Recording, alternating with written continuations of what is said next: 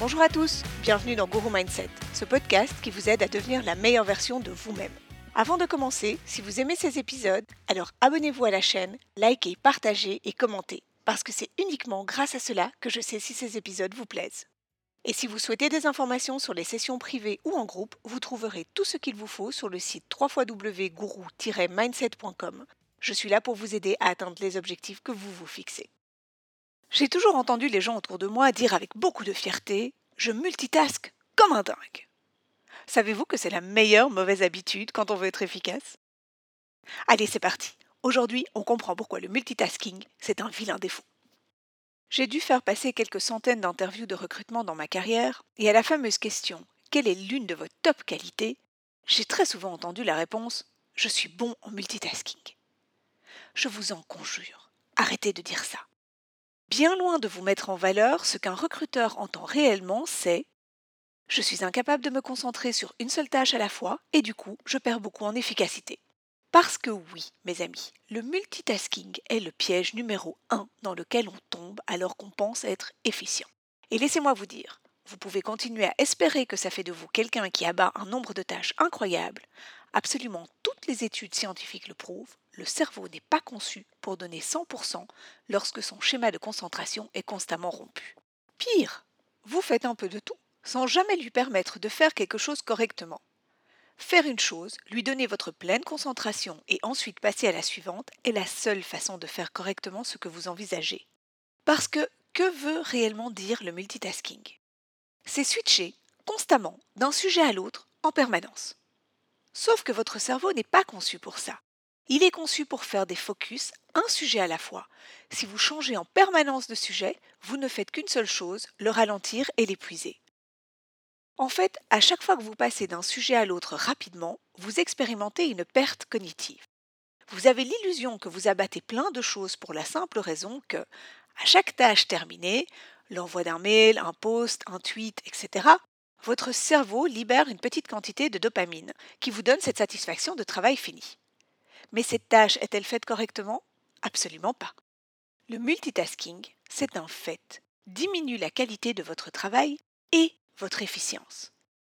Pire, en multitaskant, vous perdez même en QI. Les recherches prouvent qu'un individu qui pratique ceci régulièrement est dans le même état de concentration que quelqu'un qui ne dort pas assez. Et, encore pire, outre votre perte de concentration, vous faites augmenter votre taux de cortisol. Pour ceux qui l'ignorent, c'est l'hormone du stress. J'ai aussi très souvent entendu que les femmes étaient très douées pour le multitasking. Souvent, les hommes nous le disent, comme si on nous mettait à l'honneur. Je n'ai trouvé aucune recherche prouvant qu'une femme avait une meilleure capacité de concentration en passant d'un sujet à l'autre. Mais par contre, je trouve énormément d'articles sur la surcharge mentale des femmes. Donc non, mais ça, c'est un avis personnel, je ne pense pas que les femmes aient des capacités plus approfondies que les hommes pour cette pratique, mais je pense par contre qu'on nous l'a tellement servi comme un compliment que beaucoup d'entre nous le prennent comme une qualité et se retrouvent consumés par le cortisol que leur cerveau génère dû à cette pratique. Il a aussi été prouvé que ceux qui multitaskent en utilisant plusieurs appareils électroniques à la fois, passer de son PC à son téléphone, d'une application à une autre, etc., de façon continue, ont une perte de densité sur les zones du cerveau qui génèrent la concentration, les émotions et l'empathie. Une déconnexion sociale complète. Et vous savez quel est le résultat final? Une perte de productivité qui va jusqu'à 40%. Et cela se prouve en pratique. Chaque membre d'équipe que j'ai vu écouter de la musique, écouter des podcasts, switcher constamment de son PC à son téléphone, interrompre systématiquement un travail en cours pour consulter ou répondre à des messages ou des notifications, fait des erreurs petites ou immenses dues à une interruption constante du chemin nécessaire au cerveau pour la concentration. Une seule fois cela ne s'est pas vérifié. Sont-ils stupides? Absolument pas. Sont-ils qualifiés? Tout à fait. Leurs erreurs sont uniquement dues au fait qu'ils ont la capacité de concentration d'un poisson rouge à cause de toutes les interruptions qu'ils s'infligent. Dans un des derniers articles de Psychology Today, il est mentionné que la pratique du multitasking crée des dégâts immenses sur notre mémoire à long terme. Sans compter les dégâts que vous faites dans vos relations sociales en pratiquant ce qu'on appelle la technoférence. Ce terme est une contraction entre technologie et interférence, et je pense que nous l'avons déjà tous vécu. Qu'est-ce que c'est frustrant de vouloir partager un moment avec quelqu'un qui est constamment glué sur son téléphone? Personnellement, au bout de 10 minutes, je n'ai plus envie de parler ou d'échanger, je préfère garder mon énergie et laisser cette autre personne à ses relations virtuelles. Bref, si vous voulez devenir quelqu'un d'efficient, quelqu'un qui fait les choses à 110%, quelqu'un qui donne le meilleur de lui-même dans chaque chose qu'il entreprend, il faut prendre soin de votre cerveau.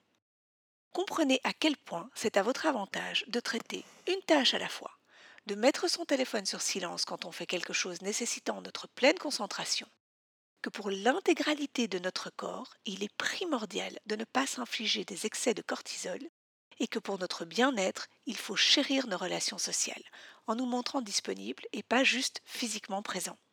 Je manage plusieurs sociétés. J'ai plusieurs téléphones et je ne compte plus les adresses mail. J'ai des sujets divers et variés constamment. Et comme beaucoup d'entre vous, je suis aussi parent. J'ai découvert que la seule façon pour s'en sortir épanoui et serein, ce n'est pas en se prenant pour Shiva aux mille bras et en essayant de prouver à tout le monde qu'on peut abattre le travail de cinq personnes en une journée. C'est en donnant le meilleur de soi-même aux autres en se concentrant pleinement sur les sujets que nous traitons au moment où c'est nécessaire. Oui, parfois certaines choses doivent attendre. Oui, parfois il faut savoir jongler entre urgence et priorité. Mais l'important, c'est de donner le meilleur de vous-même, de montrer le meilleur de vous-même, et sans brûler en plein vol. Alors à partir d'aujourd'hui, faites une tâche à la fois. Apprenez à vous concentrer correctement. Faites-vous du bien en mettant votre téléphone sur silencieux et en coupant vos notifications de mail quand vous avez besoin de faire un focus. Vous verrez, ça fait un bien fou. C'est tout pour aujourd'hui. Pour le prochain épisode, nous fêterons déjà le 20e de la série. Comme vous le savez, tous les 10 épisodes, je vous fais un podcast basé sur une citation de quelqu'un qui nous fait réfléchir. Alors le prochain sujet, c'est la surprise du chef. Merci d'avoir écouté Guru Mindset. Si vous avez besoin de moi ou s'il y a des sujets que vous aimeriez que j'aborde, n'hésitez pas à m'écrire sur julie at mindsetcom Et si cet épisode vous a plu, alors partagez-le avec les gens que vous aimez et n'oubliez pas de liker. Passez une belle journée et surtout, aujourd'hui faites quelque chose qui vous fait plaisir. Bye